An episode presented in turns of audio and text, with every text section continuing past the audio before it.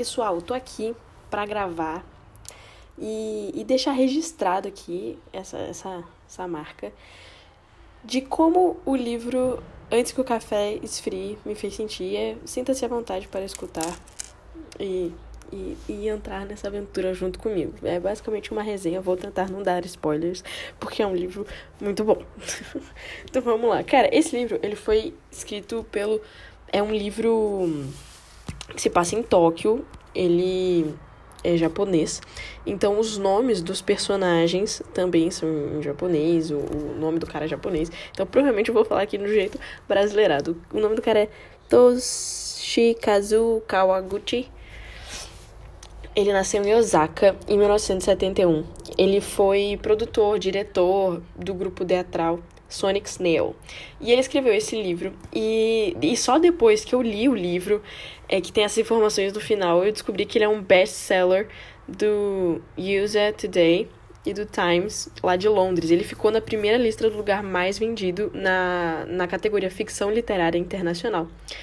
Enfim, tipo, ele foi um dos livros mais traduzidos e vendidos em 2020 ele conseguiu o primeiro lugar geral, tipo, global, no, na categoria de audiolivro lá na Amazon.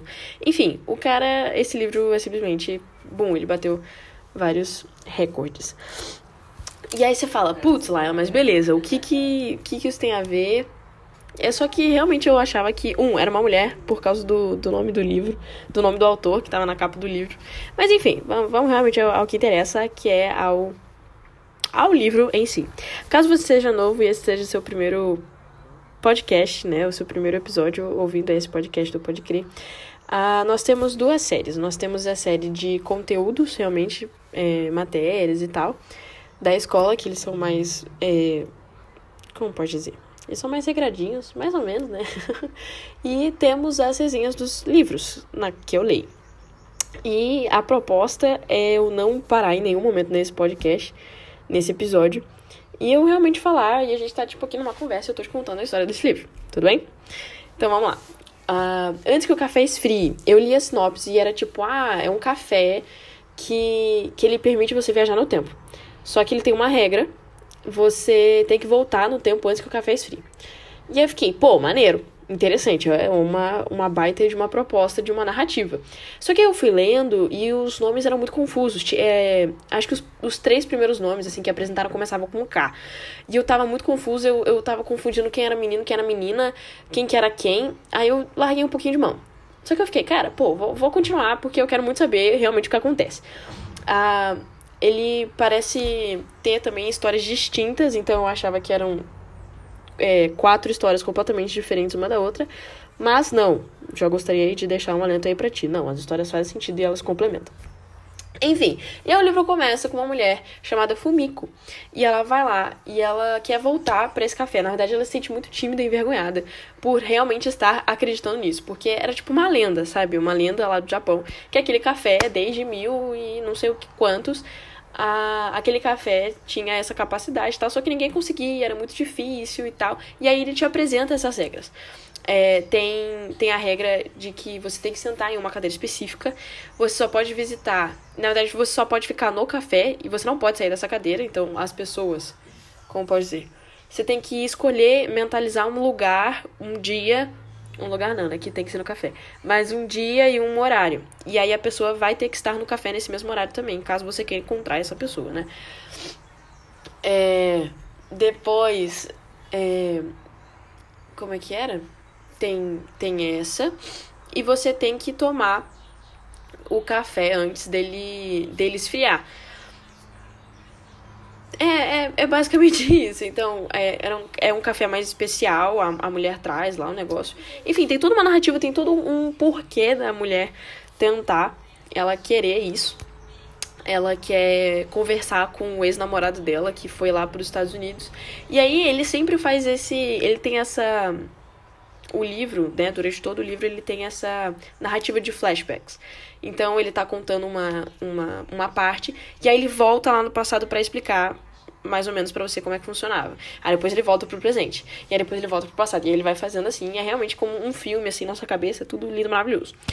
E aí, a... só que a... explicam realmente as regras para essa mulher, só que aí ela fica, cara, tá, tá confuso. E tem uma cadeira específica, e nessa cadeira tem uma mulher já sentada. E aí você fica, pô, complicado tal, e a mulher vai lá tentar dialogar com essa mulher, uma mulher de vestido branco. E aí, pô, a mulher não, nem, nem sequer escuta ela, e você já fica bolado, você fica, pô, meu, como assim?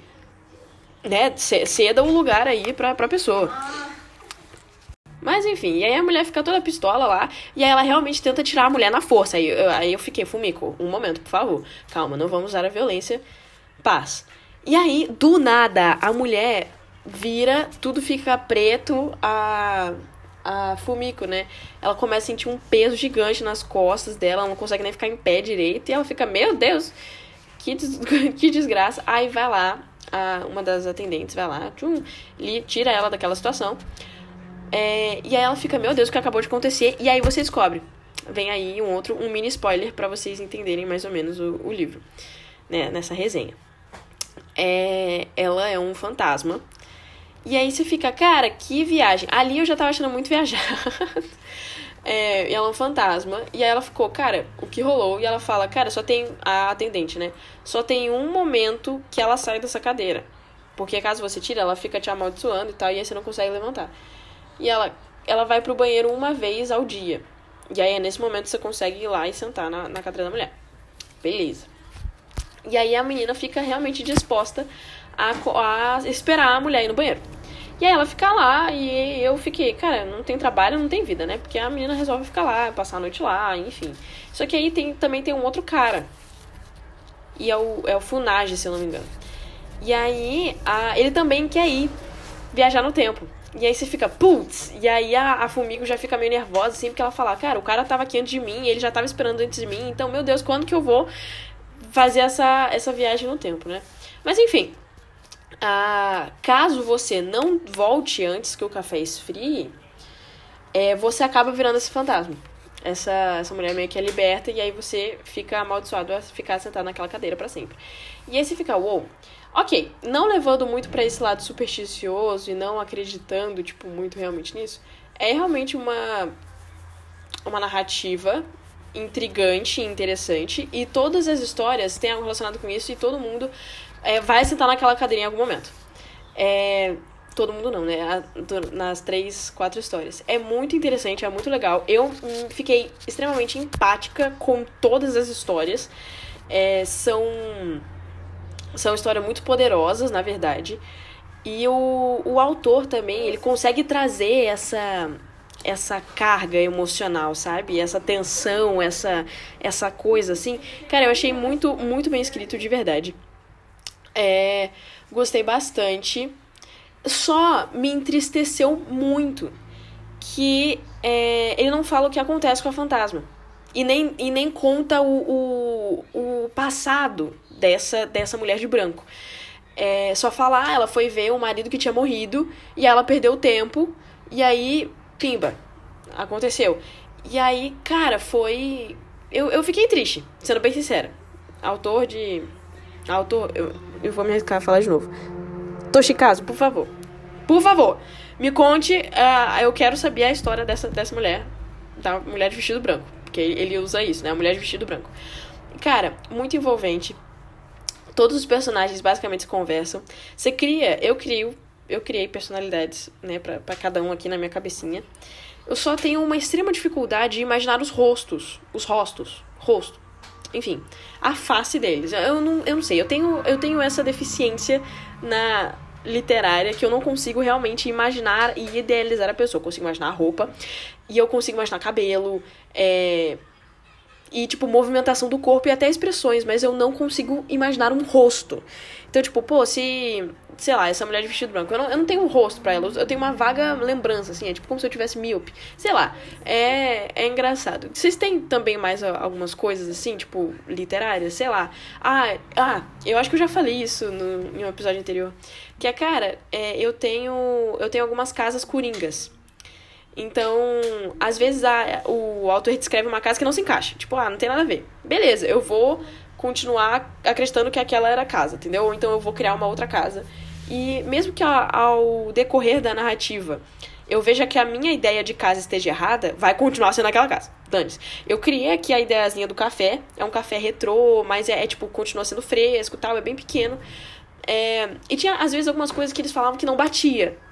Mas eu, eu continuei assim, entendeu? Cara, se eu conseguisse, por favor, invistam nisso. Eu não sei quem, quem aí tá me ouvindo, mas caso você tenha essa habilidade, por favor, faça.